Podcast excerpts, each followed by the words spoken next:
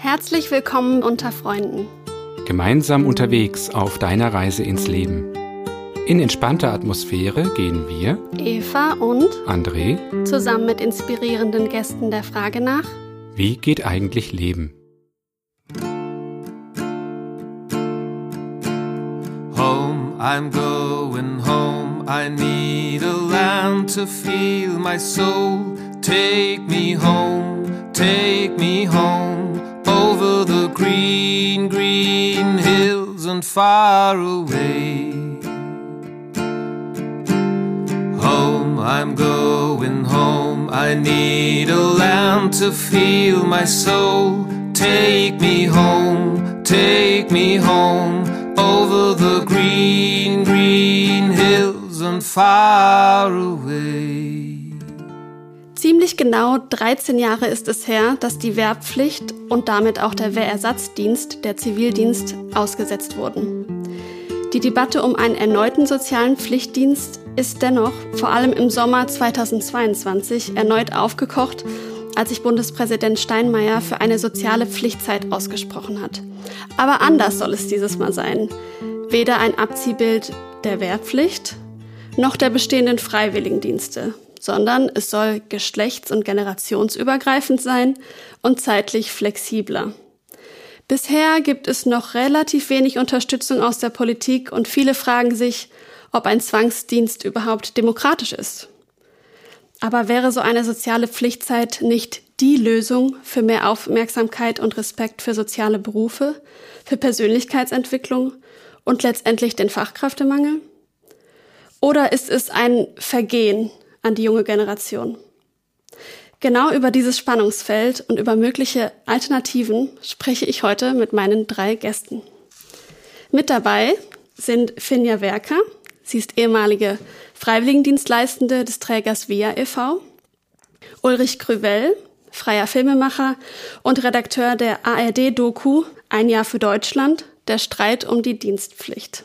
Und Claudio Jax, Geschäftsführer der Freiwilligendienste weltweit, der Entsenderorganisation Freunde der Erziehungskunst und stellvertretender Vorsitzender des AKLHÜ, Netzwerk und Fachstelle für internationale personelle Zusammenarbeit.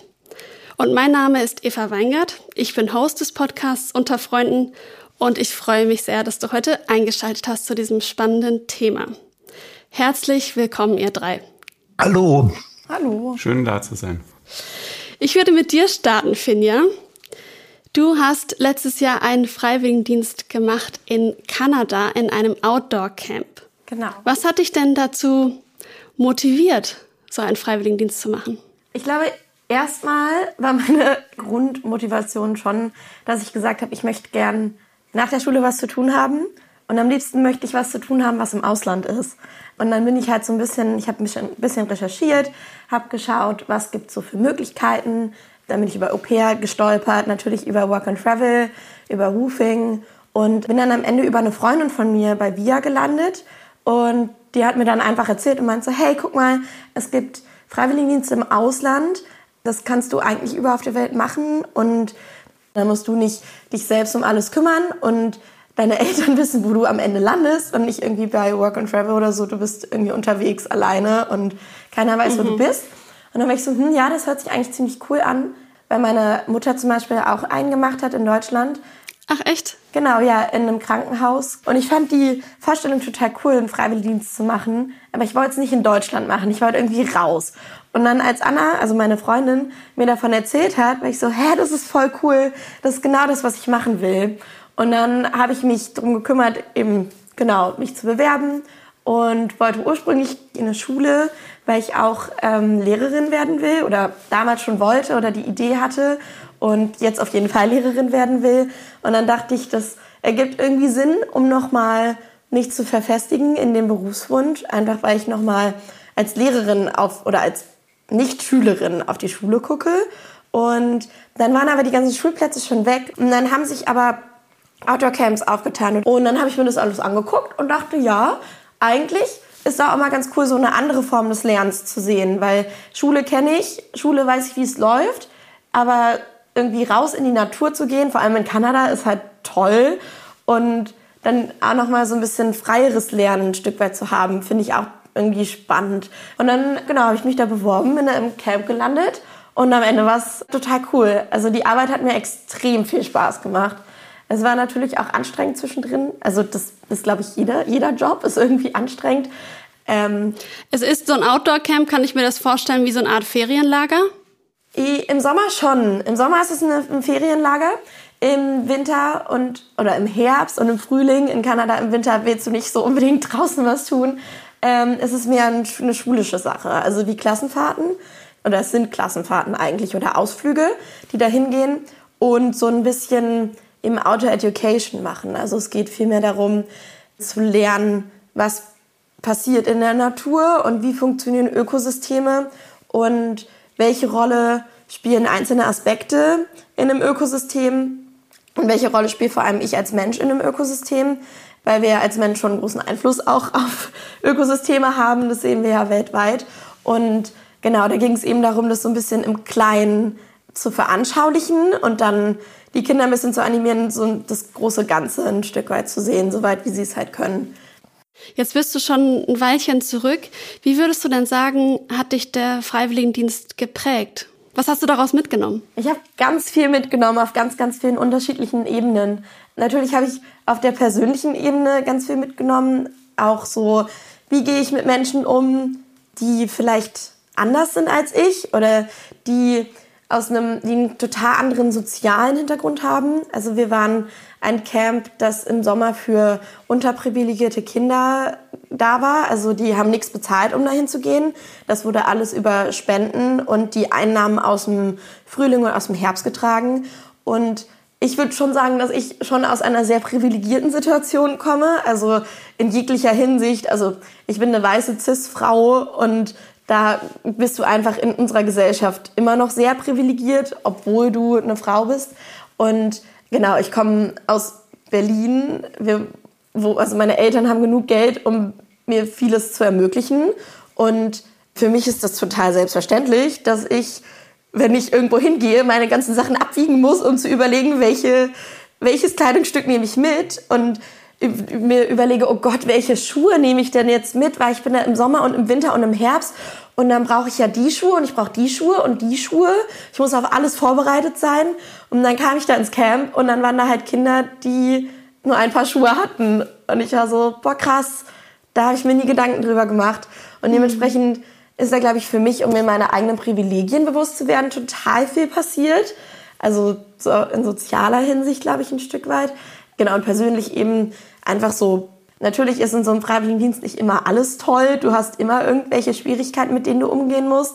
Du hast immer irgendwelche Umstände, die du vorher noch nicht erlebt hast. Du bist halt fürs erste Mal, also für mich, nicht direkt zu Hause und in dem Umfeld deiner Eltern und musst dich plötzlich um ganz viel selbst kümmern und irgendwie, ja, irgendwie alleine auch mit Problemen zurechtkommen. Also ich hatte immer Leute, die ich fragen konnte.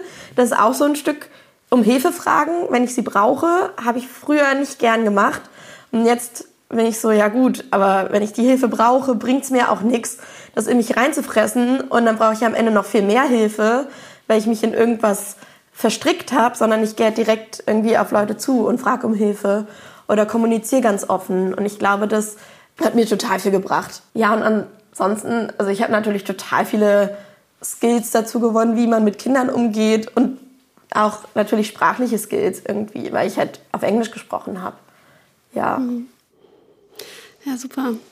Ja, das ist spannend, dass du darüber sprichst, dass du dir deine Privilegien dadurch erst so richtig bewusst geworden bist, weil Ulrich hat genau dieses Thema nämlich auch angesprochen, dass der Freiwilligendienst im Ausland eigentlich eine ziemlich privilegierte Sache ist, dass man den überhaupt machen kann. Kannst du da noch mal ein bisschen mehr dazu erläutern, Ulrich? Ich würde sagen, Freiwilligendienste sind per se eine, eine relativ, ist, ist, ist ein Privileg, weil es einfach so, nicht so gut bezahlt ist. Also Freiwilligendienst muss man sich auch im Inland leisten können. Also wenn man jetzt an so ein ökologisches Jahr denkt, der Clash vom, des Einkommens ist doch relativ hoch. Die Einver die, bei der Bundeswehr verdienst du 1200 Euro, glaube ich. Und bei einem ökologischen Jahr verdienst du 200 Euro. Und ich weiß nicht, Finja, was hast du denn, ich weiß, über das Geld redet man nicht so gerne, aber was hast du denn im Monat verdient? Bei mir war das gar nicht so ein monatlicher Satz, sondern das hing ein bisschen davon ab, wie viel ich gearbeitet habe. Also ich habe pro Tag, den ich gearbeitet habe, habe ich 25 Dollar bekommen, also kanadische Dollar. Das sind umgerechnet so oh, fünf, nicht ganz 15, so 17 Euro. Genau, am Ende hat man monatlich meistens so 500, 450 Dollar ähm, Taschengeld bekommen. Genau, das sind so 300 Euro ungefähr. Ja, du sagst ja schon Taschengeld. Konntest du von dem Geld leben? Ach so, ich musste, also ich musste von diesem Geld gar nicht leben, weil ich, ähm, also der Deal ist praktisch, dass du in dem Camp wohnst oder also bei internationalen Freiwilligendiensten ist es, glaube ich, immer so, dass du vor Ort Verpflegung bekommst und dass du da wohnst. Also es war zumindest bei mir so. Ich musste für Lebensmittel nichts bezahlen und ich musste für meine Unterkunft nichts bezahlen. Und das war eben wirklich nur so ein On-Top. Das heißt, du, äh, du, du musstest gar nicht von deinen Eltern unterstützt werden, groß. Mm, also als ich da war, nicht mehr. Bei VIA läuft es so, dass du dir einen Spenderkreis am Anfang erstellst und dadurch einen Anteil, also das muss ja finanziert werden, natürlich. Irgendwie, irgendjemand muss ja dafür bezahlen, dass ich da wohne und dass ich da Essen bekomme. Und dieses Taschengeld und der Flug und alles Mögliche zahle ich ja nicht selber, sondern das übernimmt VIA als Organisation für mich. Also ich habe mich um keine Flüge gekümmert, ich habe mich um äh, keine Versicherung gekümmert, das hat alles VIA übernommen. Und dafür wird erwünscht, dass du am Anfang genau Geld sammelst. Das waren jetzt bei mir 4.200 Euro, die ich aus einem Spenderkreis zusammengesammelt habe.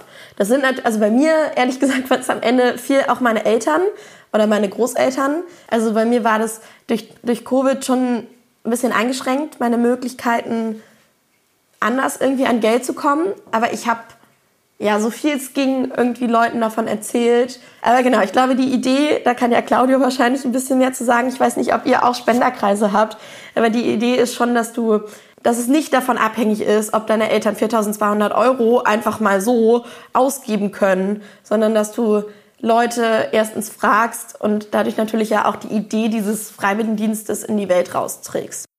Mhm. Also, also faktisch ist es ja so, dass viele, oder faktisch blödes Wort, aber es nehmen bei diesen Freiwilligendiensten eher Kinder oder Jugendliche oder Erwachsene, junge Erwachsene teil, die aus einem Akademikerhaushalt kommen.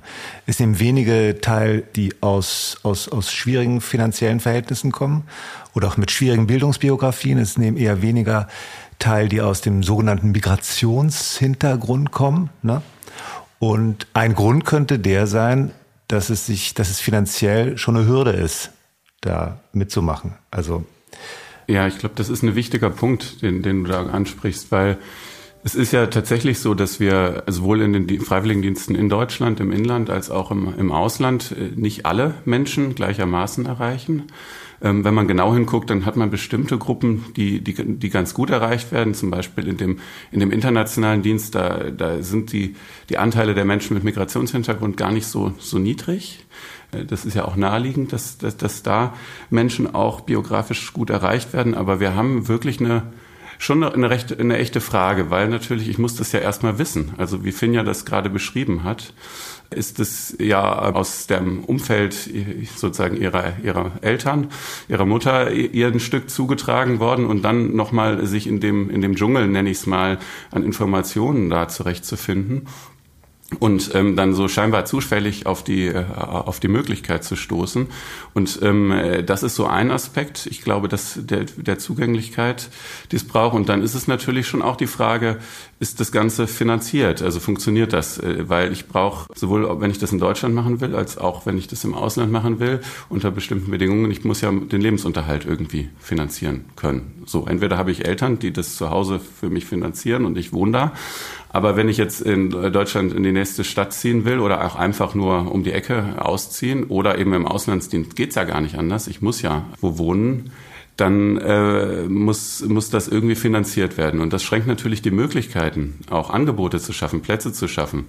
Gerade zum Beispiel solche Plätze in Schulen oder auch in anderen Einsatzbereichen, die, die attraktiv sind, im Umweltbereich, in, in der Kultur, stark ein, weil wir eine, eine Situation haben, dass ähm, das, was dafür aufgewendet wird an Fördermitteln, sehr begrenzt ist und auch ähm, Und wir brauchen eigentlich was ganz anderes. Wir brauchen einen großen Wurf. Wir brauchen den Freiwilligendienst oder das Gesellschaftsjahr für alle. Das ist das, wo wir eigentlich hin müssen. Also das heißt, wir müssten eigentlich in eine ganz andere Richtung da nochmal hinschauen. Und das können wir ja vielleicht auch jetzt gleich im Gespräch noch ein bisschen tun. Aber ähm, und gucken, was braucht es denn dafür, damit wirklich ähm, auch alle davon wissen, alle sich eingeladen fühlen und äh, die Angebote attraktiv sind äh, und das auch wirklich zugänglich ist. Stimmt, das habe ich auch erlebt, dass, dass die Infos, also ich habe mit, mit einigen jungen Leuten gedreht, die so ein freiwilliges Jahr machen und die sagten ja, also bevor es jetzt eine Pflicht wird, könnte man erstmal ein bisschen mehr in, äh, in Werbung dafür machen. Ne? Mhm.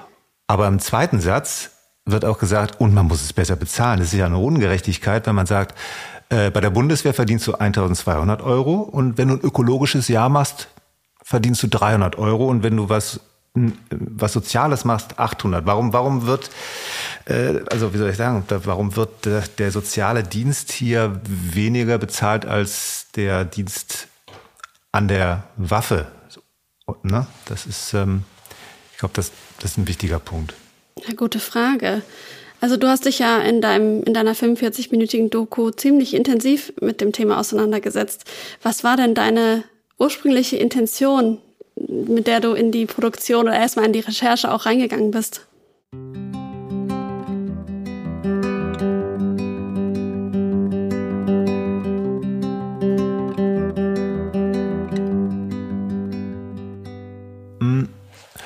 Das, das Thema war ja klar, dass es um, diesen, um, um dieses Pflichtjahr oder diese Pflichtzeit geht. Ne? Mhm.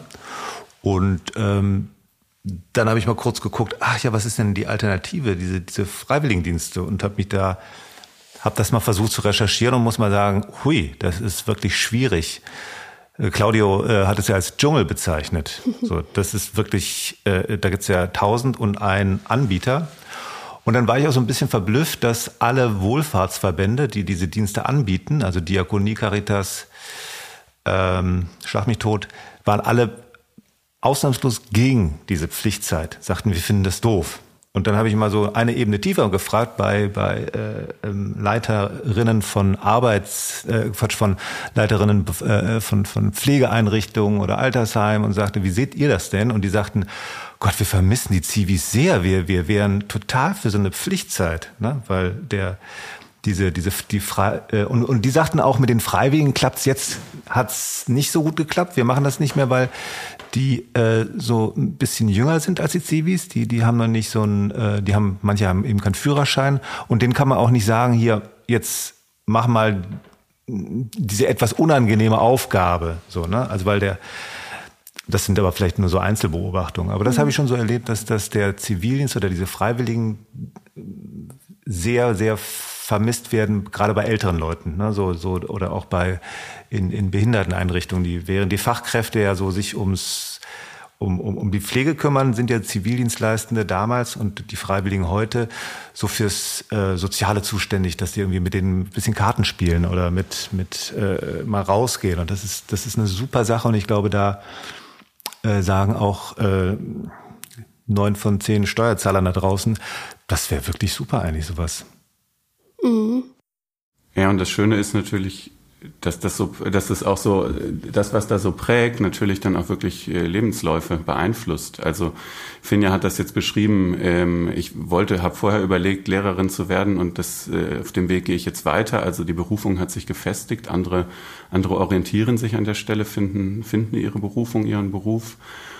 Oder nehmen eben auch diese, diese soziale Erfahrung, von der du, Finn, ja eben beschrie beschrieben hast, ich komme mit anderen Milieus in Kontakt mit anderen Menschen, nehmen die dann einfach in ihr weiteres Leben mit auf. Und ähm, äh, ich kann mir schon vorstellen, dass das einen riesen Unterschied macht, wie du dich jetzt in dein Leben reinstellst oder wenn du diese Erfahrung nicht gemacht hast. Also wie du jetzt wirklich äh, den Zusammenhalt lebst, um so ein großes Wort zu bemühen, was jetzt äh, vielleicht gar nicht die Anfangsintention war, aber darum geht's ja auch am Ende, dass wir als demokratische Gesellschaft ähm, äh, zusammen, den Zusammenhalt stärken und auch die Demokratie erhalten, um es mal so ganz groß zu machen. Das ist ja eine unserer Megakrisen neben Biodiversität, an der du gearbeitet hast in Kanada und Klimawandel und äh, ja auch dem Frieden in der Welt. Ja, Phineas Beispiel ist ja jetzt auch fast durchweg positiv. Claudio, du hast schon das, den, den ein oder anderen Erfahrungsbericht gehört oder gelesen. Sind die immer so positiv?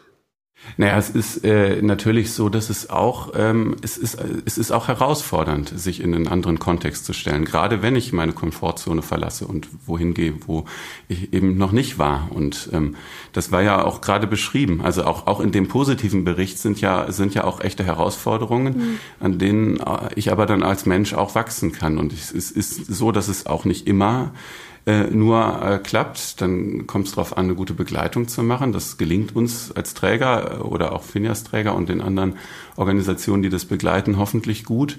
Aber es ist natürlich nicht so, dass immer alles nur, nur, nur glänzt. Aber unter dem Strich ist es auch so, ähm, wenn ich eben in diesen ganzen Erfahrungsberichten äh, nachlese, dass auch die schwierigen ähm, Herausforderungen ganz oft wirklich zu, zu so einem Lernen und zu einer, zu einer richtig Biografie verändernden Wirkung geführt haben.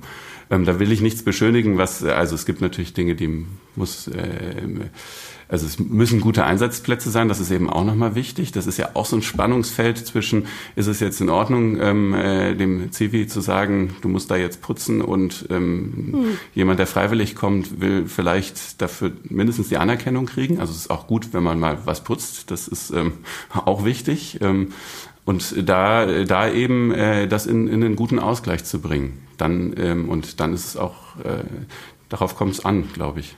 Ich glaube, der, der Song so der persönlichen Erfahrung, der wird bei bei Wehrdienst, Zivildienst oder Freiwilligendienst eigentlich meistens gesungen. Also in meiner Doku habe ich ja irgendwie Campino äh, im Interview gehabt und der sagte, das war die wertvollste Zeit meines Lebens. Zum ersten Mal bin ich mir was für, zunutze gekommen. Ich meine, das ist ein weltberühmter Punkrocker. Oder, oder Harald Schmidt mhm. sagte, da, also da habe ich überhaupt erst, also das ist Material, das habe ich die ganze Zeit, zeitlebens meiner, meiner Karriere benutzt, was ich da gelernt habe.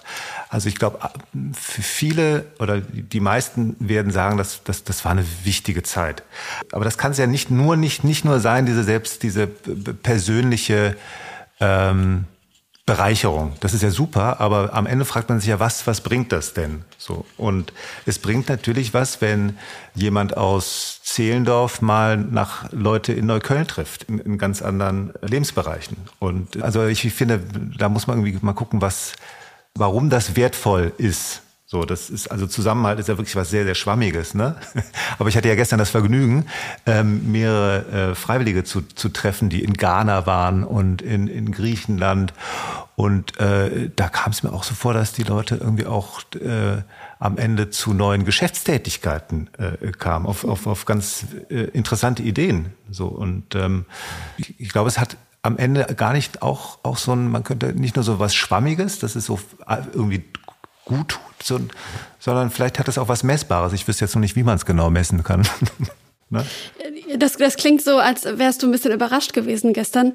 Wie ist es dir denn im Laufe der ganzen Beschäftigung mit diesem Thema gegangen? Hast du deine Haltung zu dem Thema gefunden? Hast du sie verändert? Oder bist du da eigentlich ja noch ganz offen?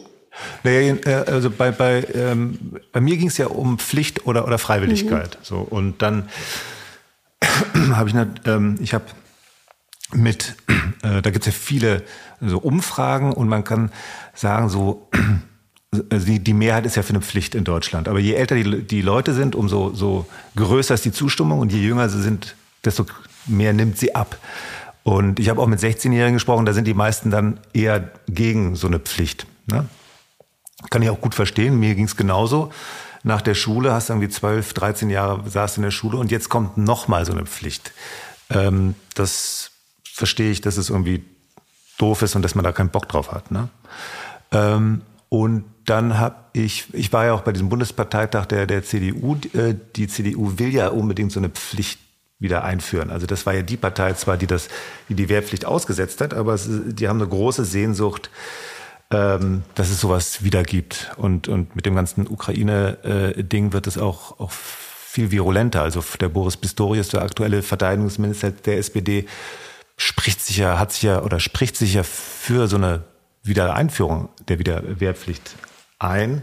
Äh, Quatsch, äh, aus und damit natürlich auch wieder für eine Art, Art Zivildienst. Und so, und bei, der, bei diesem Bundesparteitag der CDU, da fand ich schon irre, wie, wie, wie, vehement die für, äh, davon gesprochen haben, was, wie positiv sowas ist. Ne? Dass, es, dass es irgendwie wichtig ist. Und ähm, ich glaube, auch ein ganz wichtiger Aspekt ist der, dass, äh, also so, dass es eine große integrative Kraft hat, ne? Für, für Menschen, die, die, die, äh, die nicht in Deutschland geboren sind, sondern, sondern mal ein Jahr lernen, wie funktioniert denn dieses Land. Das habe ich da gehört von, von, äh, von irgendwie Bürgermeisterinnen aus, aus dem Bayerischen. Und das, das kann ich auch gut nachvollziehen. Mhm. So. Ja, du hast jetzt über Harald Schmidt und Campino als Beispiel gesprochen, aber es gibt ja auch noch eine dritte Person in dem Bunde in deinem Film, äh, den Komiker Kurt Krömer, der ganz offen auch zugibt, dass er zwei Jahre untergetaucht ist, um eben nicht den Zivildienst oder den Wehrdienst anzutreten und der auch ganz klar sagt, wenn ich in Zukunft älter bin und gepflegt werden muss, dann möchte ich das nicht von Jugendlichen, die das gar nicht freiwillig machen. Mhm. Ja, das sind so Gründe, Gründe, warum ich am Ende auch zu, zu der Freiwilligkeit ähm, äh, oder für, für die bevorzuge und da, da ganz da dafür bin. Und gleichzeitig ist es aber so, dass das, was ähm, diejenigen, die, die, den, die Pflichtvariante davon wollen und oder die das Freiwillige wollen, ja eigentlich im Kern wir alle dasselbe wollen. Nämlich diesen, diesen Zusammenhalt, der, der erstmal abstrakt und schwammig ist, aber der dann ganz konkret wird, wenn, wenn wir das als, äh, als Lebensgeschichten hören und wenn wir, wenn wir hören, wie stark das Menschen verändert, wie sie sich dann unternehmerisch ganz anders, ähm, Eigenunternehmer in, in ihr Leben reinstellen. Und ich glaube, da sind, ist, ist wirklich die Frage, wie kommen wir dahin? Also wie, wie kommen wir dahin, dass ein, ein Gesellschaftsjahr ähm, etwas wird, was viel mehr normal ist. Wir haben heute 100.000 junge Menschen, die so einen, so einen Dienst machen. Wir werden in ein paar Jahren 800.000 Schulabgängerinnen, Schulabgänger wieder haben. Und äh, wie kommen wir da möglichst weit? So, das ist, das ist wirklich die, die Frage. Wir, ähm, da da kommt es auf das Taschengeld an, dass es attraktiv ist. Da kommt es aber auch darauf an, dass ich, äh, dass ich wirklich äh, aus, also meine Wohnung finanzieren kann, wenn ich das möchte. Also wenn ich das anders möchte, darf ich auch bei meinen Eltern weiter wohnen in dem Jahr. Aber ähm, und dass ich vielleicht freie Fahrten bekomme und solche Dinge, die das, die das finanziell attraktiv machen oder im Auslandsdienst. Das muss einfach finanziert sein, der Flug und ähm, und die Unterkunft und die Verpflegung. Und ähm, äh, aber wie, wie laden wir eben auch dazu ein? Also da, da, da ähm, äh, bin ich ganz begeistert von der Idee zu sagen, ja, der Bundespräsident hat, ähm, hat äh, äh, wirklich diese Debatte richtigerweise wieder neu angestoßen. Und eigentlich bräuchten wir eine Einladung des Bundespräsidenten oder der zukünftigen Bundespräsidentin an jeden jungen Menschen zum Ende der Schulzeit. Also den Brief mit Bundesadler und äh, natürlich der gescannten Unterschrift, aber die wirklich herzlich dazu einlädt und dann kuratierte, jugendgerecht aufbereitete Informationen, die diesen Dschungel habe ich es eben genannt, das ist ja auch eine Vielfalt, das ist eine Qualität. Ich habe ganz viele Möglichkeiten und ich brauche die an einer Stelle gut aufbereitet und das ist ja möglich. Es ist ja, das ist ja kein Hexenwerk, äh, sowas zu machen und dann kann ich, ähm, äh, also äh, das können die öffentlich-rechtlichen Medien äh, für uns machen oder das kann, kann auch staatlich organisiert sein oder mit zivilgesellschaftlicher Beteiligung. Und dann hätten wir schon mal einen, einen, einen ersten Teil davon. Und ähm, ja, dann vielleicht im weiteren Verlauf habe ich auch noch eine zusätzliche Idee dazu, wie man das, das voranbringt. Also Einladung, Einladung. Ja, ich wollte mal die Finja fragen. Ja, genau, ich nämlich auch.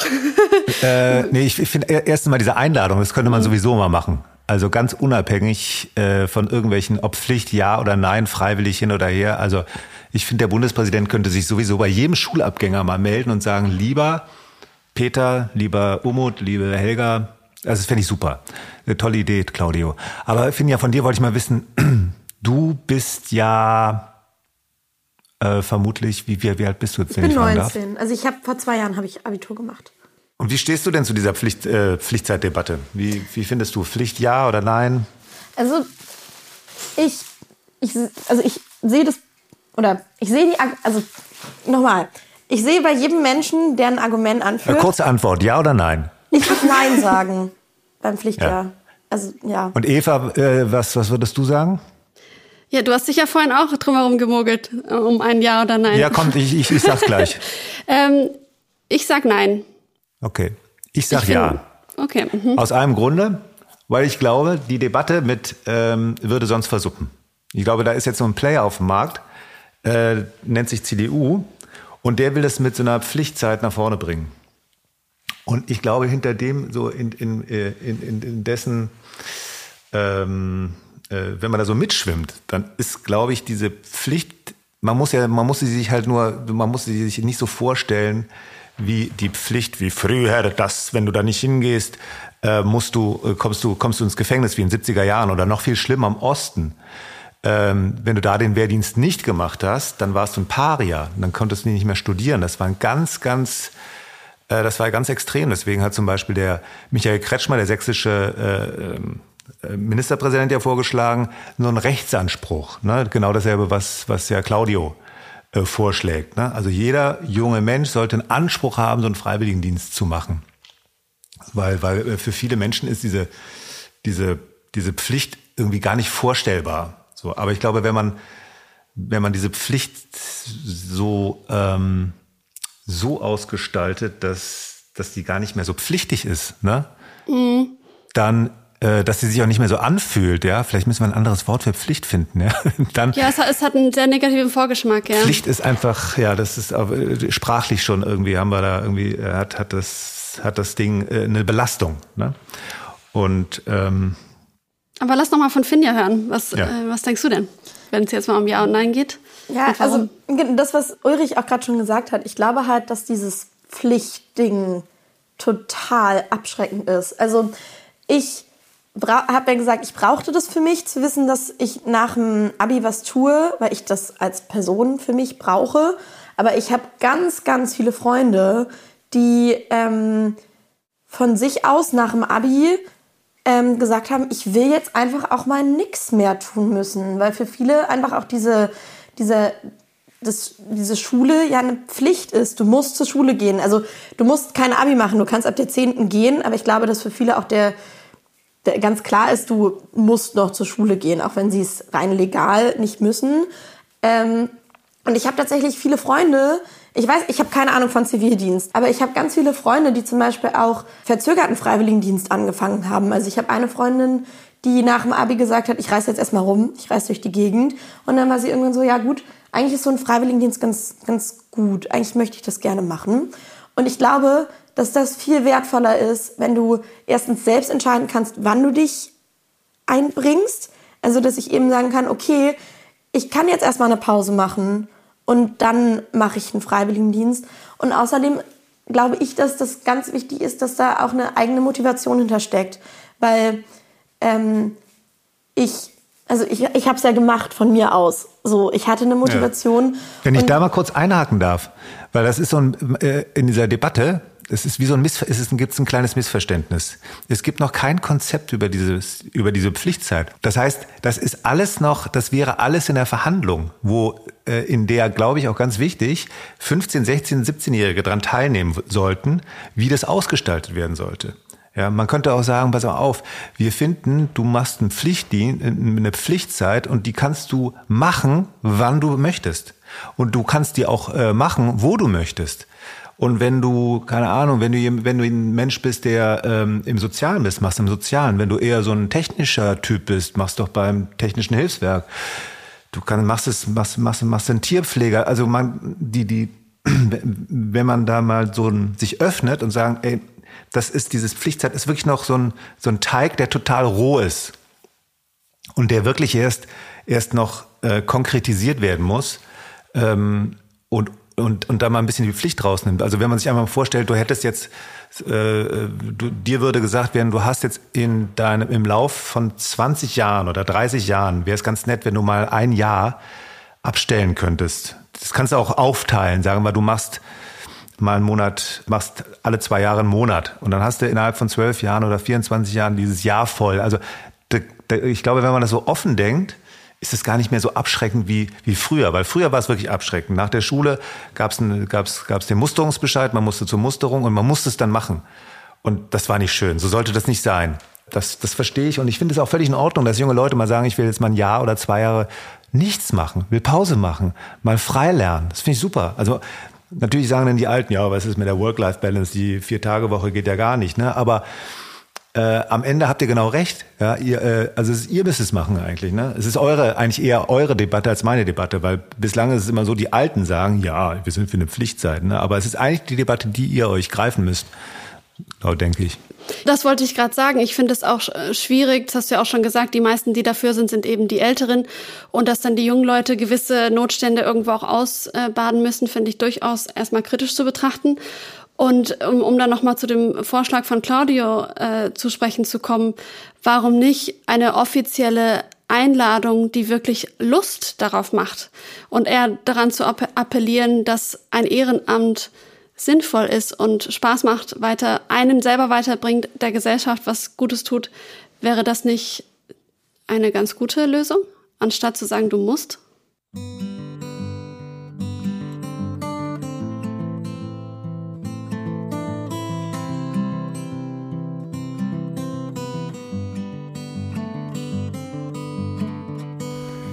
Bin sehr froh darüber, dass wir diese, dass wir diese Debatte führen, auch um den Pflichtdienst und dass, ähm, dass wir dadurch wirklich in die Mitte stellen, wieso das so wichtig ist. Und ähm, jetzt ist ja dann, ich, ich bin ja sozusagen, bin ja aus der Praxis und jetzt ist die ganz praktische Frage, wie kommen wir auch dahin, ähm, ob wir jetzt die Pflichtvariante wollen oder ähm, wie ich die Freiwilligkeit da äh, da, dafür sind. Wie kommen wir dazu, dass wirklich viele ähm, junge Menschen diese Chance, die sie für sich und auch für die Gesellschaft, dass sie was für andere tun, äh, dass sie die auch ergreifen. Ähm, und äh, da, glaube ich, brauchen wir einen Vierklang.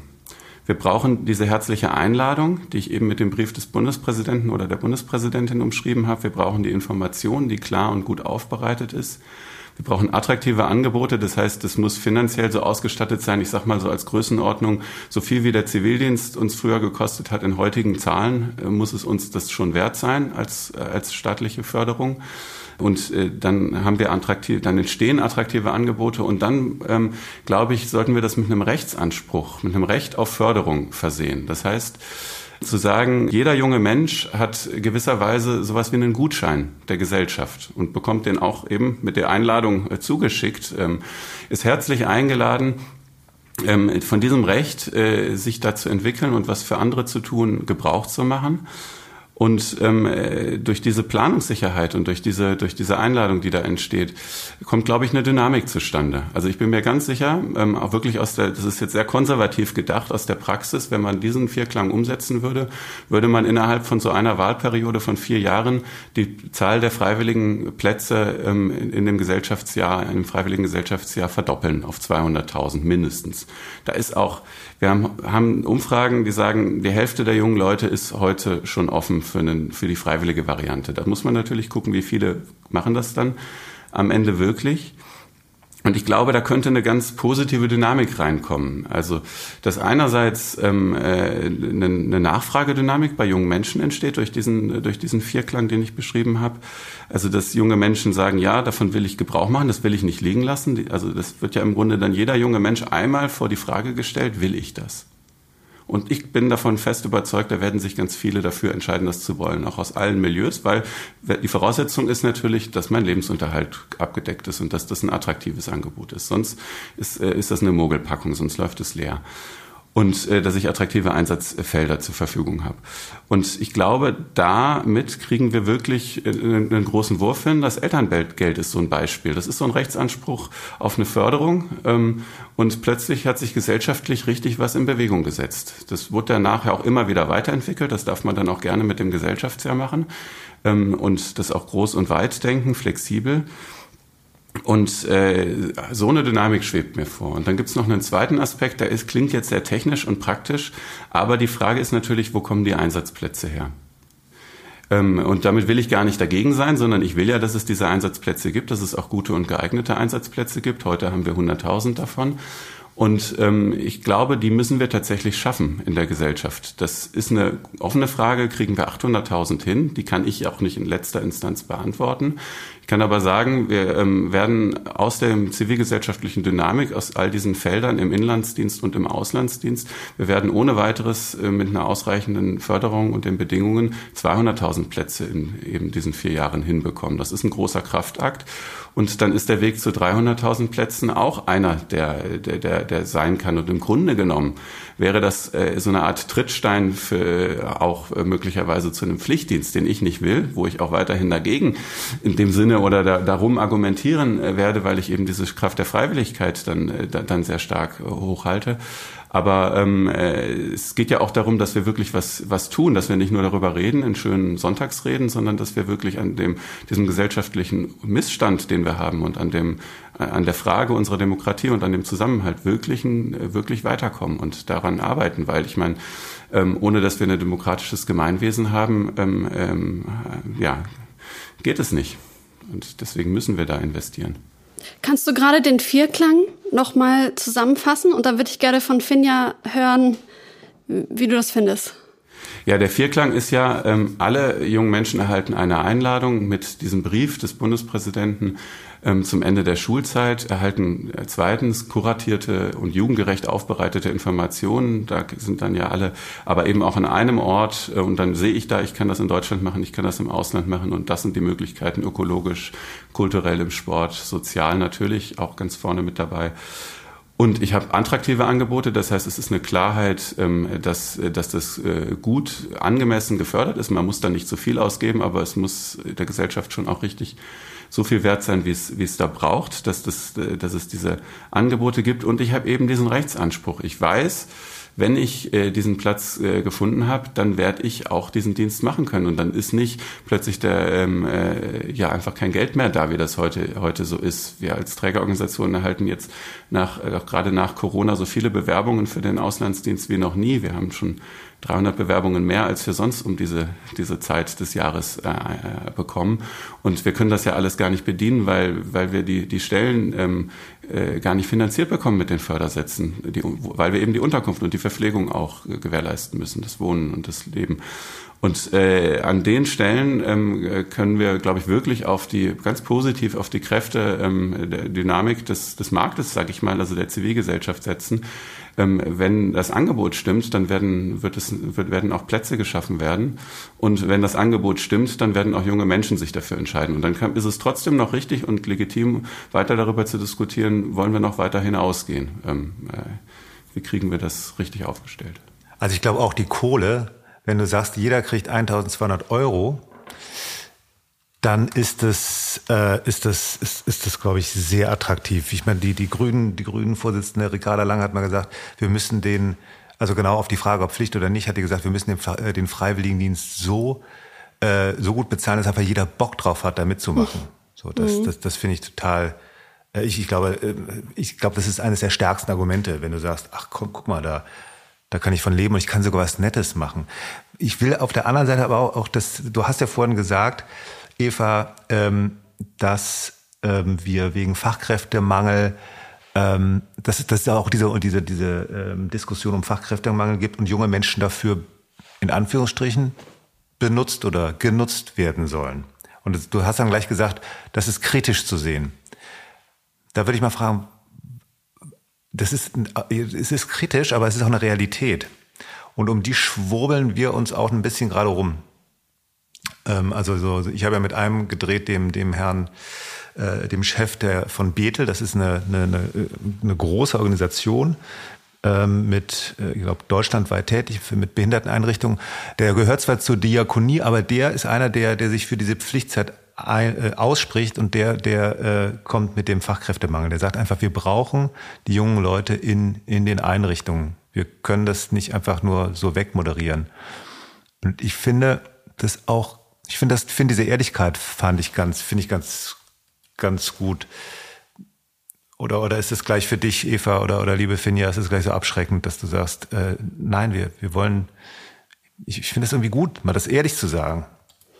Also ich würde gerne einfach mal das Wort an Finja erstmal weitergeben. Genau, also genau zu dem Thema mit dem Fachkräftemangel. Und also natürlich, ich kriege das auch mit. Ich habe ähm, auch Praktika in Krankenhäusern gemacht und alles. Ähm, und das ist definitiv da, aber ich weiß nicht, also ich stecke, also ich habe keine Zahlen, ich bin kein Angestellter einem Krankenhaus. Ich weiß nicht, wie viel es bringt, dass man praktisch diesem Fachkräftemangel durch Freiwillige entgegenwirken will, ein Stück weit. Weil ich glaube, dass das am Ende die Gefahr darstellt, dass wir einfach dieses, die eigentlichen Probleme, die tiefer liegenden Probleme total aus den Augen verlieren und so irgendwie einfach ein Pflaster draufkleben, aber unten drunter brodelt es weiter und die Entzündung ist irgendwie weiter da. Weil das Problem auch an den sozialen Berufen sind ja einfach auch die Arbeitsbedingungen und die Bezahlung und genau, wie die Menschen, dass es einfach nicht attraktiv ist, in soziale Berufe reinzugehen. Und ähm, wenn man dagegen mit Freiwilligen gegensteuern möchte, dann ja, ist vielleicht für die Angestellten die Arbeitsbelastung ein Stück weit geringer. Aber ich glaube, dass am Ende, wenn ich das erlebe als Freiwillige, also für mich das doch auch noch mal ein Stück weit eine Abschreckung war, zu sagen, also Pflegerin werde ich auf gar keinen Fall. Und das ist ja, glaube ich, genau, die, genau, genau der Punkt. Also mit den Freiwilligendiensten oder auch mit dem Pflichtdienst, da können wir am Ende ja nicht wirklich die Fachkräftelücke schließen. Das ist auch gar nicht sinnvoll, das ist auch nicht, nicht gut und zum Glück gibt es ja zum Beispiel im Kindergarten auch äh, da gesetzliche Vorgaben ähm, äh, an Personalschlüsseln und solche, äh, solchen Dingen, die, ähm, äh, die, die da sind. Aber ich kann eben mich da orientieren, ich kann einen, einen wirklich wertvollen, sinnvollen Beitrag leisten. Ich habe auch ähm, zum Beispiel aus, von meinem Bruder, der als Krankenhausarzt arbeitet, durchaus auch das schon gehört, dass das mit Freiwilligen, die dann länger da sind als äh, Woche oder zwei Praktikantinnen, Praktikanten, dass das wunderbar funktioniert, wenn die sich reinstellen und da auch in, in eine Mitverantwortung gehen und trotzdem äh, braucht es die Pflegekräfte. Und ähm, das ist, glaube ich, sonnenklar, dass äh, die Arbeitsbedingungen in dem sozialen Bereich ähm, gut sein müssen und dass das die Lösung ist dafür. Aber die Freiwilligendienste bieten eine Chance, dass sich junge Menschen da orientieren. Und dann sollten sie auf gute Arbeitsbedingungen stoßen oder annehmbare. Sie machen auch was Wertvolles und ähm, das ist nicht einfach irgendwie Larifari. Das heißt, das darf auch ein bisschen anstrengend sein, aber ähm, sie sollten dort auf gute Bedingungen stoßen und dann werden sich, äh, glaube ich, auch mehr Menschen eben für diesen Beruf äh, dann begeistern und dann muss man davon natürlich leben können. Äh, sonst wird man diesen Fachkräftemangel nicht, äh, nicht beheben. Also wir werden, die Freiwilligendienste beheben da nicht die Ursache, aber die sind, die sind ähm, zumindest am, am Rand auch ein Teil der Lösung, weil ähm, irgendwie muss ich ja auch zu dem Entschluss kommen, diesen, diesen Berufsweg einzuschlagen. Ich glaube, das ist, äh, ist so eine entscheidende Frage. Und dann gibt es noch so einen zweiten Aspekt. Ich glaube, dass wir diese Lücke, die da auch entstanden ist, äh, äh zum Teil, ähm, dass ähm, äh, man sich in dem Altenheim oder in, in der Einrichtung für Menschen mit Assistenzbedarf nochmal mehr, mehr Menschen, die mittun, wünscht dass man die ähm, auch ähm, schon mit ähm, 200 oder 300.000 jungen Menschen ganz gut ähm, füllen könnte. Und dann müsste man mal gucken, wie groß ist die dann eigentlich noch? Also wie viel ähm, äh, sind, sind alle versorgt? In dem Sinne nicht, dass, dass Arbeitsplätze weggenommen werden, äh, ganz und gar nicht, sondern dass eben diese zusätzliche Leistung ge gebracht wird. Äh, das Kartenspielen, der Spaziergang und äh, um jetzt nur so praktische Beispiele zu nennen, die, die Ulrich eben genannt hat. Also das ist ist, ist so eine ganz spannende Frage. Ich glaube, da, ähm, da ist noch ganz viel Möglichkeit drin. Ja, und das Angebot muss eben attraktiv sein. Also es muss, geht nicht nur über, über das, was ich nachher auf, äh, rausbekomme an Geld, sondern wichtig ist eben auch, äh, dass ich, dass mein Flug bezahlt ist, dass ich, dass, dass, dass ich eine Wohnung haben kann und dass diese praktischen Dinge sind. Und dann muss natürlich noch genug sein, dass ich was Schönes machen kann. Ja, ich muss nicht reich werden dabei. Dafür kann ich später arbeiten gehen. Aber ähm, äh, ich äh, habe äh, das Ganze, ich, mein Leben muss schon auch gesichert sein. Ja, darüber würde ich gerne mal mit euch weiter noch sprechen. Was müsste denn passieren, damit soziales Engagement attraktiver wird und dass in welcher Form auch immer sich dieser Dienst jetzt weiterentwickelt, dass es nicht eine Wiederholung äh, oder eine Wiedereinführung ist von, vom Zivildienst, vom, vom Wehrdienst. Was müsste eurer Meinung nach passieren? Ich finde ja, die, der Vorschlag von, von Claudio mit einer Einladung, wo klar ist, es gibt attraktive Stellen, du wirst dafür bezahlt und du hast auch sicher einen Platz. Findest du, das geht schon in die Richtung? Ist das schon mal ein Schritt oder denkst du, das ist so ein Tropfen auf dem heißen Stein? Nee, ich glaube, das ist, da sind total viele total wichtige Punkte drin enthalten, weil ja, die Finanzierung total klar, das ist ein extrem wichtiger Punkt, dass ich weiß, ich brauche mir keine Gedanken drüber zu machen, ob ich jetzt äh, irgendwie eine, eine WG finde, eine Wohnung finde, ähm, ob ich mir meinen Lebensunterhalt finanzieren kann. Das ist, glaube ich, extrem wichtig für ganz viele, oder es ist extrem wichtig für ganz viele Jugendliche. Und ja, ich, also ja, die Einladung vom Bundespräsidenten oder von einem zukünftigen, einer zukünftigen Bundespräsidentin finde ich auch gut, einfach um zu informieren, weil ja viele Menschen, glaube ich, gar nicht so dieses Bewusstsein dafür haben, dass Freiwilligendienste existieren. Ich weiß jetzt nicht, ob, also ich, ja, ich glaube, so als Geste ist es vom Bundespräsidenten ganz schön. Ich weiß nicht, inwieweit ich jetzt als Jugendliche, wenn ich mir denke, oh ja, das ist was, das muss ich unbedingt tun jetzt. Also, ähm, aber ich glaube, das ist total gut. Also diese Information, also dass einfach möglichst viele Menschen an diese Informationen kommen und von der Möglichkeit wissen. Ich glaube, was aber auch eben total wichtig ist, ist, dass ich mir aussuchen kann, ein Stück weit, wo ich hin will. Weil wenn ich mir als Mensch nicht vorstellen kann, in, irgendwie in die Altenpflege zu gehen, weil ich, wo ich zwingendermaßen in Körperkontakt mit Menschen komme, wenn ich sage, ich kann mir das nicht vorstellen, soll ich dazu auch nicht gezwungen werden, ein Stück weit. Ich glaube, dass total wichtig ist, dass ich sagen kann, nee, ich gehe, ich mache in der Landwirtschaft einen Freiwilligendienst oder ich spiele Hockey und ich mache in einem Hockeyverein einen Freiwilligendienst. Ich glaube, dass das total wichtig ist, weil sonst hast du eben Leute, die sagen, ich muss jetzt hier sein und ich sitze das jetzt irgendwie aus, aber sich auch nicht einbringen wollen. Ja, und dieses, diesen Pflichtbegriff rauszunehmen. Weil die Assoziation wahrscheinlich auch zu, zu dem, wie es früher mal war, dann zu doll da ist.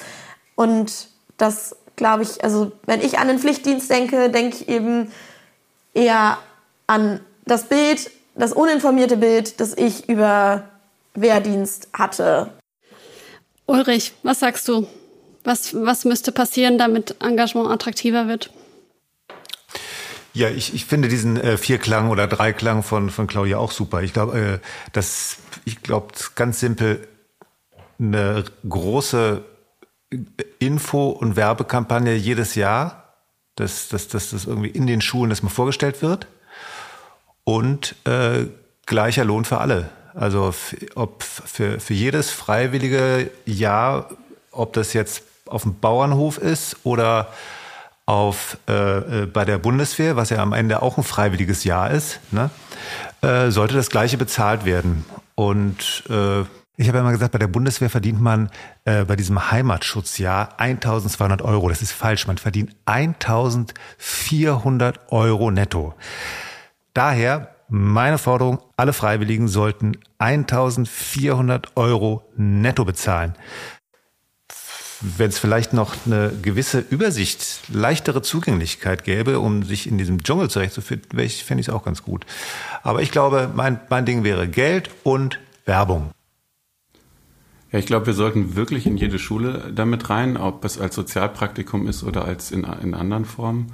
Und dann einen Aspekt kann man, kann ich vielleicht noch ergänzen, um das nicht zu wiederholen, was, was wir alles schon gesagt hatten, was, was wir brauchen. Das ist auch, ähm, wir brauchen Qualität, wir brauchen gute Einsatzplätze und gute Begleitung während äh, so einem, einem Gesellschaftsjahr. Das heißt, es kommt auch darauf an, dass es da Menschen gibt, die äh, mich anleiten in der Einsatzstelle, die sich ein Stück weit Zeit nehmen, die dafür auch ein bisschen freigestellt werden. Auch so ähm, und es äh, ist wichtig, dass es nochmal Menschen gibt, äh, die jetzt nicht direkt in der Einsatzstelle äh, sozusagen meine Vorgesetzte sind und sondern die mich begleiten in dieser Zeit und ähm, auch nochmal helfen, das zu reflektieren, was ich erlebe, ähm, das in Kontext zu setzen. Und da gibt es eben auch in den Freiwilligendiensten gut, gute Formen von begleitenden Seminaren, im Auslandsdienst auch von Vorbereitungsseminaren und einer Reflexion zum Ende hin, ein Rückkehrseminar. Und das sind Formen, die sind total hilfreich, um eben als Gruppe dann auch äh, zu lernen und sich weit, weiterzuentwickeln, aber auch individuell diese Dinge, die mir begegnen, auch, auch äh, gut begleitet zu haben. Und dass da jemand auch ist, äh, der oder die sich dann auch, auch mit kümmert, wenn es wichtig ist. Das ist, glaube ich, auch nochmal ganz wichtig. Und da haben wir natürlich auch Formen, die, die sich gut bewährt haben und gut entwickelt haben. Und auf die können wir aufsetzen. Natürlich müssen wir alles, was auch gut ist, immer noch mal weiterentwickeln. Und ähm, das ist auch klar. Mir fällt an der Stelle noch eins ein, liebe äh, Eva oder Finja, und zwar der, der Paritätische Wohlfahrtsverband.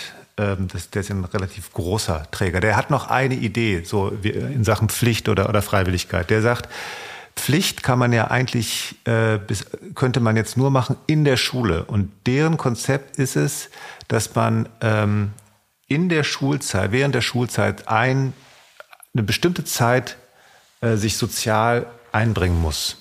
Und ähm, das ist gar nicht, also das ließe sich viel einfacher so äh, äh, rechtlich einführen als jetzt so eine, so eine Pflichtzeit, weil äh, das, das, das ist auch juristisch wohl umstritten. Ne?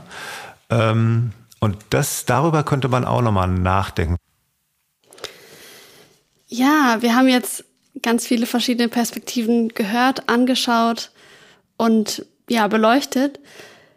Ich würde euch jetzt zum Abschluss bitten, dass ihr euch mal eine Minute einfach Zeit nimmt, um nochmal so zu reflektieren, was jetzt passiert ist in dem Gespräch, wie ihr vielleicht auch jetzt anders dazu steht wie am Anfang. Und danach wirklich in ein bis zwei Sätzen ganz knackig nochmal eure Idee, eure Haltung zum Ausdruck bringt.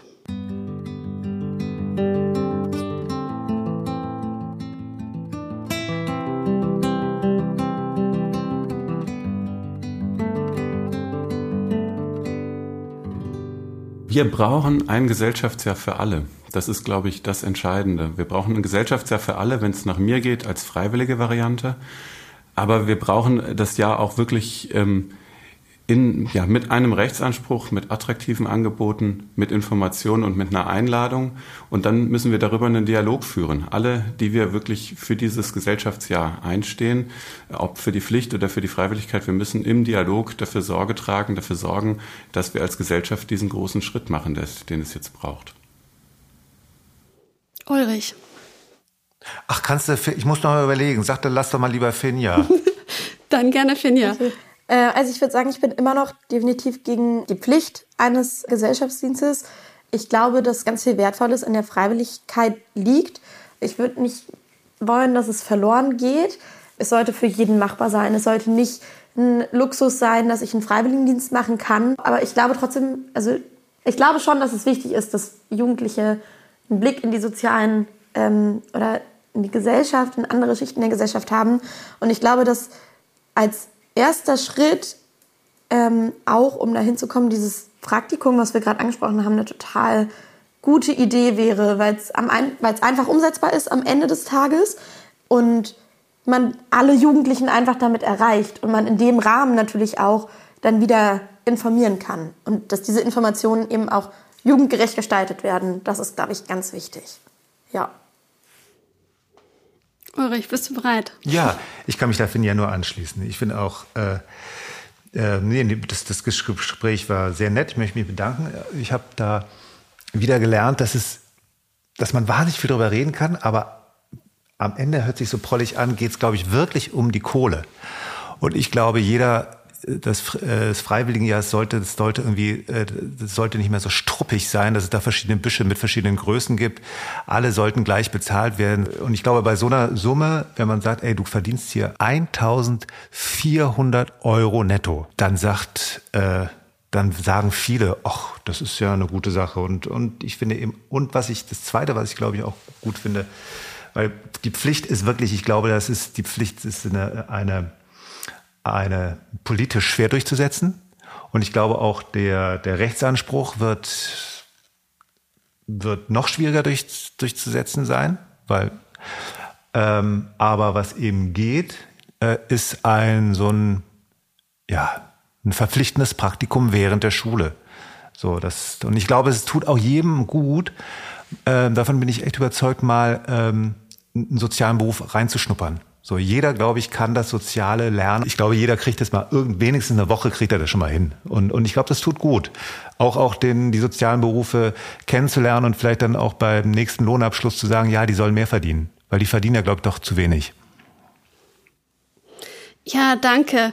Ich glaube, was wir auf jeden Fall alle gemeinsam haben, auch wenn wir unterschiedliche Perspektiven auf dieses Thema haben, wir alle haben eine wahnsinnige Wertschätzung für die sozialen Berufe, für Engagement im Allgemeinen.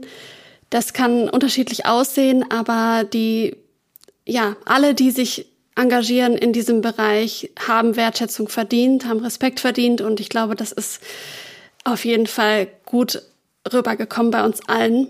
Ich danke euch, dass ihr euch die Zeit genommen habt, hier zu sitzen und ja, mitzudiskutieren. In, in den Show Notes gibt's noch weiterführende Links, zum Beispiel auch zu dem Film, zu verschiedenen Themen, die wir hier jetzt angesprochen haben. Und natürlich gibt's auch die Möglichkeit, Feedback zu hinterlassen, zum Beispiel auf Instagram, at freunde-waldorf und äh, über WhatsApp. Der Link ist auch in den Show Notes. Ja, vielen Dank euch dreien nochmal und euch da draußen eine schöne Zeit und wir sehen uns in drei Wochen wieder zur nächsten Folge. Ihr dürft auch noch Tschüss sagen. Tschüss. Danke für die Einladung. Das hat mich sehr gefreut.